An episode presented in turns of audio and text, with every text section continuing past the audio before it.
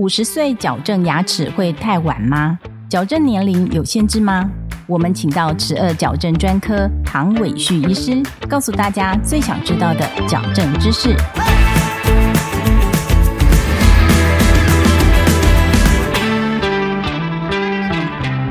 请问唐医师，齿颚矫正有年龄上的差异吗？其实病人分类只有两种，一种就是会生长的病人跟成年人。小朋友主要的重点会放在骨骼会生长的时候，我们可以用一些，譬如说头套啦、功能性矫正器啦，还有一些扩张器啦，再来调整上下颚骨在空间上面的关系，然后这样咬合才能够调得很好。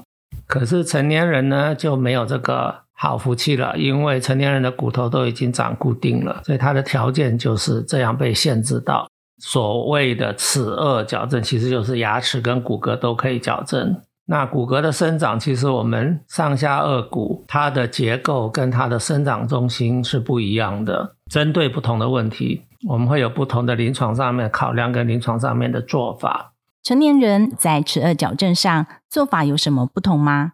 成年人的矫正一般会需要拔牙的比例就高很多，大概差不多。高中以后不太在生长的这些成年人的话，他矫正的模式都是一样的，他没有实质上的限制，可能有一些个别上面的限制，譬如说有些人的身体活跃的程度，他的干细胞的这些量，有可能会影响到矫正的时间、矫正的方式。不过整个整体的诊断跟治疗的模式都一样的。本节目由上城齿颚矫正中心热情播出中。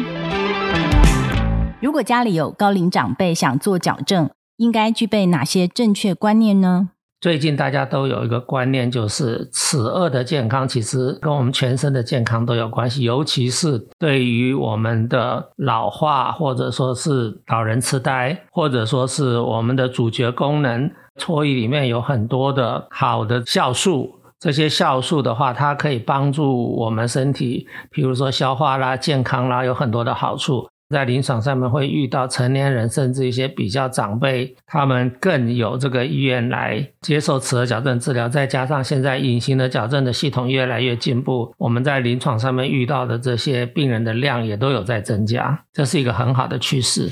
谢谢唐医师的分享。如果你喜欢我们的节目，欢迎到各大 Podcast 平台给我们好评。